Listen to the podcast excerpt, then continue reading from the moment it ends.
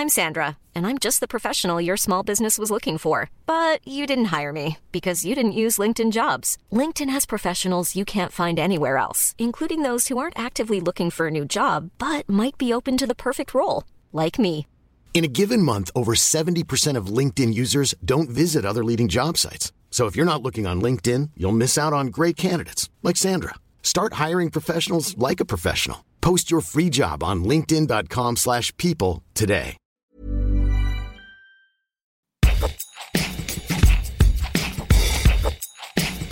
Salut, c'est Thomas Roth. Y a des notions qui semblent évidentes, des éléments de notre environnement qui paraissent complètement acquis et sur lesquels il ne serait donc pas besoin de revenir, c'est réglé, c'est compris, c'est la base. Et pourtant, on se retrouve parfois tout de même contraint de reprendre les choses au début. Par exemple, lorsque sur une grande radio nationale, on entend au détour d'une interview matinale des considérations un poil aberrantes sur la question du consentement. Des arguments du genre, aujourd'hui avec tout le battage qu'on fait sur le respect des envies et des désirs de son ou sa partenaire, on va finir par assassiner la drague, la séduction et se retrouver à devoir signer un formulaire avant de se livrer au moindre ébat. Cette façon de voir les choses, à la limite du grand classique on peut plus rien dire, on peut plus rien faire, elle nous a donné envie de consacrer un peu de temps à la question du consentement. Et ce sera notre épisode du jour. Bienvenue dans Programme B. Aucun. J'ai aucun problème Ah bah avec si. la Ah bah galanterie. si, dans Ah bah votre si, livre. si, si, euh, relisez-vous. si. Non, non, Ouais. non, non. Je trouve. Ah non, non, Non, je non, vous non, cite, non, je vous cite, je vous cite. Tenir la porte, céder la banquette au restaurant, porter la valise, c'est projeter la femme dans un rapport sexualisé où elle serait fragile et démunie quant à la force physique, au nom de quoi les femmes auraient-elles besoin d'être aidées, voire secourues? C'est vrai?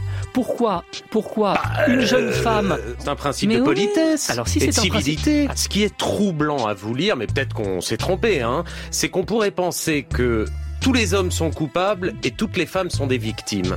Vous allez plus loin, vous dites une femme qui est passive ou qui ne bouge pas pendant l'acte sexuel, c'est quasiment du viol. Non, j'ai dit qu'elle ne consent pas. Donc Est-ce que ça fait de l'homme un violeur pour autant? Et vous dites donc, Yvan Jablonka, qu'il faut euh, euh, réitérer sans cesse le, le, le consentement.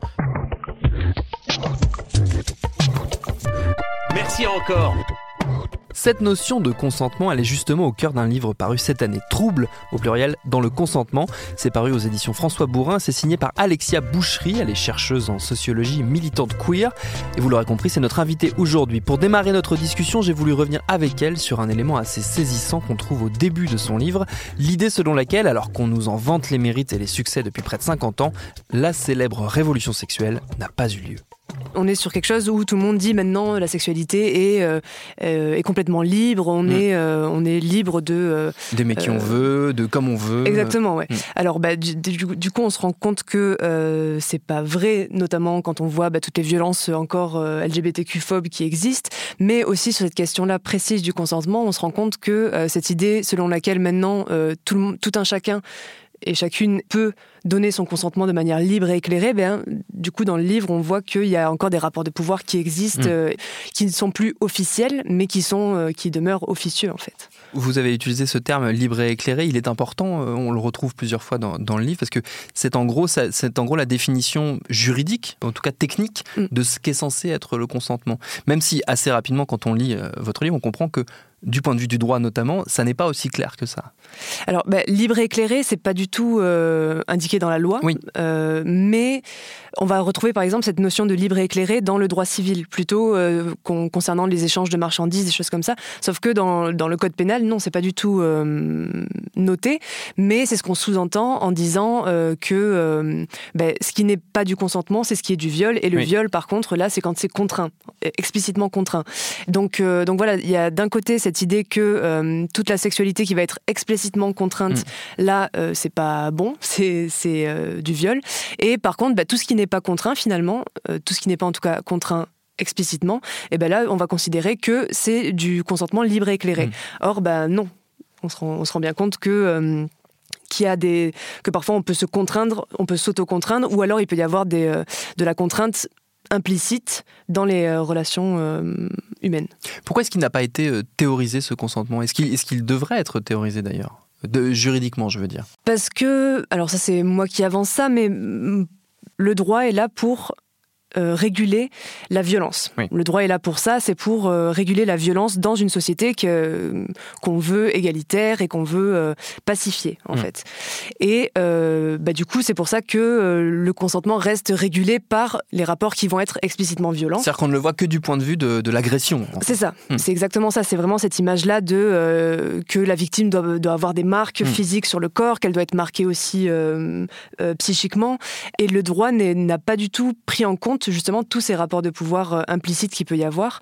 Voilà, donc est-ce que c'est son rôle de prendre en compte ces rapports de pouvoir-là ou pas ça, je sais pas, mais en tout cas, il ne, il ne le fait pas actuellement. Il, ne le fait pas et il, est quelque part le, miroir de notre société qui, elle, ne le fait pas non plus. Euh, ce, travail de, prise en compte, on va dire, de, de la, du consentement, au-delà, effectivement, du, du, rapport binaire entre mm. oui, non, c'est ce que vous, ce que vous décrivez très bien. C'est-à-dire qu'on le voit encore, euh, ce consentement, comme étant, euh, en gros, la réponse à une question très fermée. C'est oui ou non, qui, qui, il n'y a que ça comme alternative. Alors qu'en fait, ce que vous montrez, c'est qu'il y a une, un ensemble de possibilités qui font que c'est une notion bien plus trouble, pour reprendre le, titre de votre livre. C'est ça, et puis euh, encore faut-il que la question soit posée. C'est ça. Et souvent, euh, bah, on se rend compte que même s'il y a quand même, on, voit quand même émerger justement ces questions de, de zone grise. C'est un, terme qui est quand même euh, qui commence à s'installer depuis quelques années. Depuis, euh, bah, depuis, j'ai l'impression les affaires MeToo et Balance ton port, ça c'est quelque chose qui qui a commencé à, on a commencé à plus s'interroger là-dessus. Mais mais oui, on reste dans quelque chose de très archaïque dans le sens où il faut surtout pas toucher aux, aux normes du consentement qui se fait par euh, quelque chose de très implicite, euh, quelque chose de corporel. Euh, on a souvent cette les gens répondent souvent en disant oui ben dans ce cas-là on va on va tout écrire sur un contrat on va tout contractualiser c'est plus possible ça tue la séduction. Donc voilà il y a quand même cette résistance là très forte. Je voudrais qu'on s'arrête un instant sur ce concept de zone grise parce que certes il se diffuse mais il n'est pas forcément encore connu de, tous. Comment est-ce qu'on peut le, le, le définir? Est-ce qu'il y aurait une définition de ce que de ce que ça signifie la zone grise?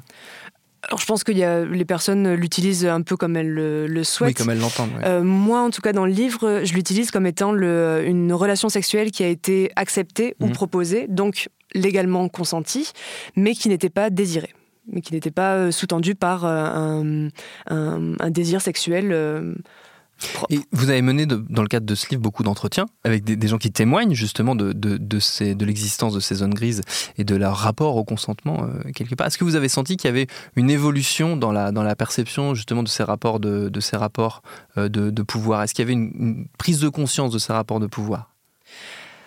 Oui, dans les entretiens, il y avait, euh, il y avait des personnes qui se rendaient compte en fait que ça leur était arrivé aussi. J'ai eu quelques personnes qui, euh, qui me disaient bah non, moi j'ai jamais été euh, confrontée à cela. Confrontée, ouais. Hmm. et en fait, au fur et à mesure de la manière dont je posais mes questions, donc notamment l'une des questions qui était est-ce que tu as déjà eu le sentiment d'avoir été contraint ou contrainte à avoir une relation sexuelle? Donc ça, les personnes me disaient ben non. Et par contre, quand je posais la question de est-ce que tu t'es déjà forcé hmm toi-même?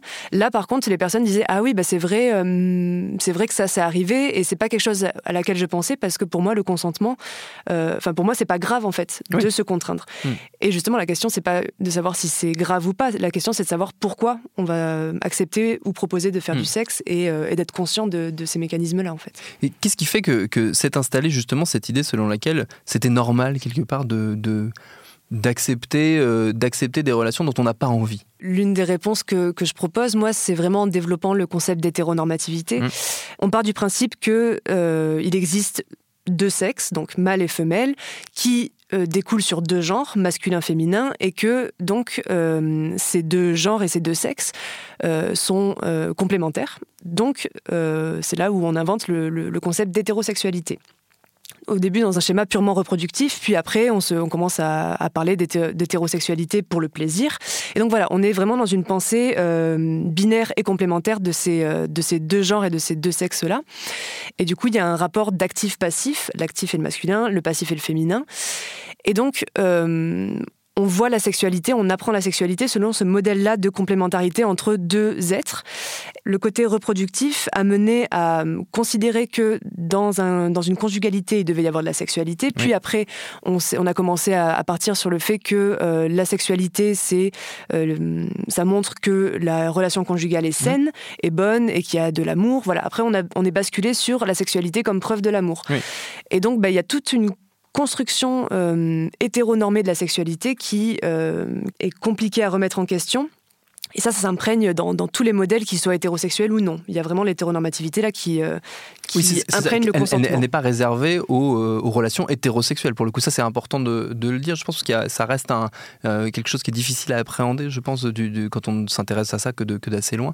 c'est que l'hétéronormativité, ça ne veut pas dire qu'on parle que des hétérosexuels en l'occurrence. Bah oui, ça a été une surprise pour moi aussi dans, dans mon enquête de me rendre compte que, en fait, bah, dans les couples, notamment par exemple lesbiens, qui pour moi théoriquement étaient vraiment un modèle dans lequel il ne pouvait pas y avoir de, violence puisque les rapports de pouvoir n'existaient pas puisque on était en, présence de, de genres opprimés.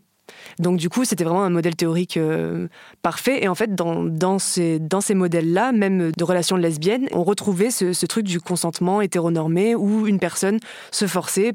Et c'est là, c'était plutôt pour le bien-être de la conjugalité.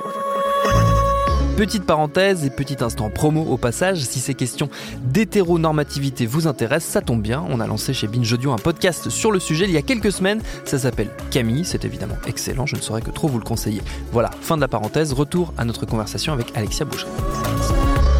Normalement, dans, les, au collège et au lycée, on a euh, euh, deux, ou trois séances par an d'éducation à la sexualité dans laquelle la question du consentement doit se poser.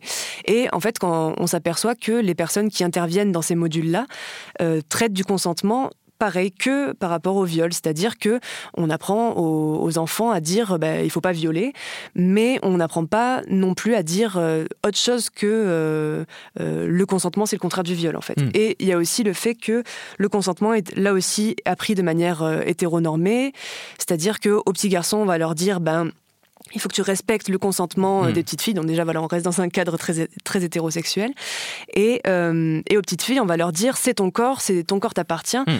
Voilà. Alors que euh, il faudrait dire la même chose à tout le monde. Quoi. Il faudrait arrêter là aussi de différencier les, les comportements selon des genres selon ce qu'on attend du genre. Quoi. L'ouverture, on va dire, que, que, propose le livre, c'est les outils à mettre en place pour, euh, pour, pour avancer. C'est, c'est sans doute euh, le, c'est l'étape d'après. Évidemment, après avoir fait le constat qu'il y avait quelque chose qui n'allait pas, c'est qu'il, c'est qu'il y a des choses à mettre en place. Quels outils, justement, on, peut imaginer pour l'avenir, pour, les, pour notre, nos générations actuelles, pour les générations euh, futures, pour, pour que ce terme de consentement sorte justement de, cette, de ce rapport binaire qu'on, qu'on a décrit plusieurs fois? Alors, des outils, alors moi, j'ai pas de. J'imagine qu'il n'y a pas de solution miracle. c'est ça. Je l'entends bien. À part euh, faire péter les catégories de genre. Mais... c'est ça, ça c'est, le, le, euh, grand objectif. C'est ça. Euh, non, je pense que vraiment le, fait de, de rappeler, de rappeler constamment, indifféremment du genre, de dire que la sexualité n'est pas obligatoire. Euh, arrêter avec cette idée que euh, euh, le sexe signifie qu'on est en bonne santé, arrêter de médicaliser la question de la sexualité aussi en disant que s'il n'y a pas de sexualité, c'est qu'il y a forcément quelque chose de pathologique ou quelque chose de dysfonctionnel. Relativiser un peu l'importance de la sexualité dans les quotidiens, ça peut être une piste. On parlait des entretiens que, que, vous avez menés. Est-ce qu'il y a des choses qui vous ont surpris dans les réponses ou dans les réactions que vous avez trouvées auprès des, des, des personnes que vous avez interrogées? Ouais, Ce qui m'a surpris, c'est plutôt la réponse des hommes à cette question. Et finalement, en fait, c'est pas pas si surprenant que ça quand on y réfléchit. Mais euh, au début, oui, c'est vraiment ça, de me dire que euh, bah, tous les hommes que que j'ai pu avec lesquels j'ai pu m'entretenir euh, n'avaient pas du tout pensé à leur propre consentement en fait. Dans les réponses il y avait quelque chose de bah, de très genré dans le sens où euh, de suite en fait les hommes étaient vraiment dans une dynamique de dire euh, est-ce que moi j'ai pu violer quelqu'un ou est-ce que moi j'ai pu euh, enfreindre le consentement de quelqu'un? c'est ça, ça. alors que les questions au départ n'étaient pas du tout comme ça. Et quand on, inversait le, le, quand je posais les questions qui leur posaient la question de leur, de leur propre consentement à eux là il y avait plus d'hésitation et surtout plus de, de rationalisation positive c'est-à-dire que les femmes allaient avait plus tendance à dire euh, oui, c'est vrai que j'ai été contrainte, tandis que les hommes euh, avaient plus tendance à dire Bon, effectivement, peut-être que là, j'avais pas trop envie, mais c'était pas non plus de la contrainte. Euh, finalement, c'était plutôt chouette, en fait. Finalement, hmm. c'était plutôt cool. Notamment, il y a, un garçon qui me racontait que il s'était réveillé à un moment donc d'une soirée très alcoolisée. Il s'était réveillé avec un, un ami homme à lui qui était en train de lui faire une fellation. Et donc, bah ça, l'interprétation qu'il en a fait, c'était qu'au début, il a été un peu surpris et que finalement, il s'est dit bon bah c'est agréable, je profite de mon moment. Tandis que si ça si ça avait été une femme qui me racontait ça, généralement, elle aurait eu plus tendance à dire euh, euh, voilà, j'ai été violée, en fait. Hmm. Et à la fois, c'est important de, de mettre le doigt sur, euh, sur, le, voilà, sur le fait de dire que oui, euh, dans 90% des cas, c'est l'homme qui agresse. Je crois que vous listez, c'est 58, 58 000 cas contre 2000 cas, oui, si, voilà, on, si, on, fait la différence de chiffres. Mais je trouve ça quand même vraiment intéressant de voir à quel point, oui, on a intériorisé le fait qu'en étant femme et en, enfin, en performant un genre féminin, on va plus avoir tendance à, voir les, les, questions de consentement comme étant est-ce que j'ai été la victime? Et quand on est euh, quand on performe un genre masculin on va être plus du côté euh, où là il faut que je fasse attention à ne justement à ne pas agresser quelqu'un. Et c'est important aussi que oui évidemment que les hommes se posent cette question là mais je pense que c'est important aussi sur les questions du consentement euh, quotidien que les femmes puissent aussi penser cette question là de est-ce que ben, moi j'ai jamais transgressé ou agressé quelqu'un finalement mmh sur cette question du consentement. Finalement, cette question du consentement, c'est pas tant qu'il faut la, la révolutionner, qu'il faut l'élargir, la, la, rendre plus complexe, la faire, faire accepter euh, à la société qu'il est plus complexe que ce qu'on qu'on a pour l'instant euh, donné à voir. C'est ça, et, peut-être que maintenant, justement, euh, de plus en plus de personnes vont avoir tendance à, accepter le fait que oui, il y a des rapports de pouvoir genrés. Peut-être que maintenant qu'on a réussi à faire ça, à ancrer cette, cette idée-là, peut-être que on peut un peu assouplir et, et penser à comment parler du consentement de manière moins genrée et, de, réfléchir à une forme de consentement individuel. Euh. Enfin, c'est des questions que je me pose euh, dans mon travail actuel là et euh, voilà de comment comment faire pour ne pas lâcher cette dimension-là des rapports de pouvoir et en même temps pouvoir penser la question du consentement sous d'autres angles en fait que strictement cette, cette domination masculine sur les femmes. J'ai une question à laquelle vous n'aurez peut-être pas la réponse, mais qui, qui, qui, nous intéresse, nous, souvent, parce qu'on se pose souvent la question, euh, je raconte un peu la vie de Binge mais de comment, euh, en gros, de développer un, peu un arsenal intellectuel pour euh, répondre aux arguments qu'on nous sort quand on, quand on essaie d'amener ces sujets sur la table. Notamment, par exemple, on, l'a évoqué, le fait que quand on essaye de parler du consentement, très rapidement, il va y avoir quelqu'un pour dire Oui, mais alors, qu'est-ce que vous voulez? C'est qu'on signe tout sur mm. une application pour dire Oui, je suis d'accord, je consens, et que du coup, que voilà, qu'on tue la séduction, le mythe de l'amour euh, à la française. Euh, et, qu'est-ce qu'on peut répondre à ce genre d'argument euh, Je ne sais pas si vous avez la réponse, hein, mais j'en profite mm. pour augmenter notre, notre boîte à outils collective. Je ne sais pas si on peut répondre vraiment à ça, parce que les personnes qui disent ça, généralement, sont convaincues. Enfin, je pense qu'elles attendent même pas forcément de réponse, en fait. Elles sont convaincues de cet argument-là. Par contre, moi, je sais qu'on m'avait, on m'avait, on, me pose souvent la question de, par rapport à, la critique que je peux faire du, euh, des corps consentants, de, de se baser juste sur la dynamique des corps pour dire, hmm. bon, ben, on a envie ou on n'a pas envie. Et euh, il y a des personnes qui disent, mais en fait, le consentement, c'est naturel. Enfin, euh, le désir, c'est, naturel et et on l'interprète parce que euh, parce qu'il y a des signes physiques du, consentement quelque part. Parce qu'il y a des signes physiques et que en fait, euh, comme si euh, il existerait un, langage que entre corps et, et où on, est ramené juste à des corps qui par les hormones, par je ne sais quoi, comprennent que l'autre a un désir sexuel et en fait, juste cette question-là, bah, de ramener à quelque chose de, construit, en fait, en, montrant que la sexualité n'a cessé de se d'être euh, social, enfin prise dans des euh, dans des euh, pratiques sociales et qu'elle est sans cesse réinventée et qu'on est toujours en train de réinventer pour plus de plaisir, pour plus de choses. Ben pourquoi pas réinventer le consentement pour plus d'assurance que la personne en face de nous a autant envie que nous. Et, voilà, je pense que ouais, une, une, réponse, ça peut être de dire, mais en fait, voilà, on est toujours en train de d'améliorer sans cesse les choses, donc pourquoi ne pas toucher à la question du consentement pour l'améliorer et pour pour arriver à quelque chose de bien plus chouette que euh, de constamment violer ou de euh, contraindre des personnes. Quoi.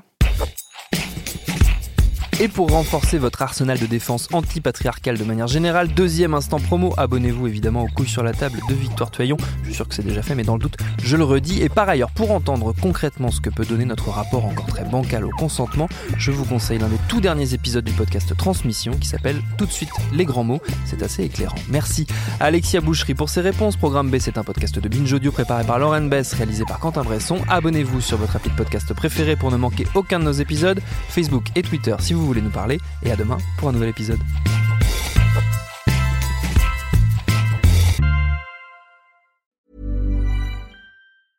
Mom deserves the best, and there's no better place to shop for Mother's Day than Whole Foods Market. They're your destination for unbeatable savings, from premium gifts to show-stopping flowers and irresistible desserts. Start by saving 33% with Prime on all body care and candles. Then get a 15-stem bunch of tulips for just $9.99 each with Prime. Round out Mom's menu with festive rosé, irresistible berry chantilly cake, and more special treats. Come celebrate Mother's Day at Whole Foods Market.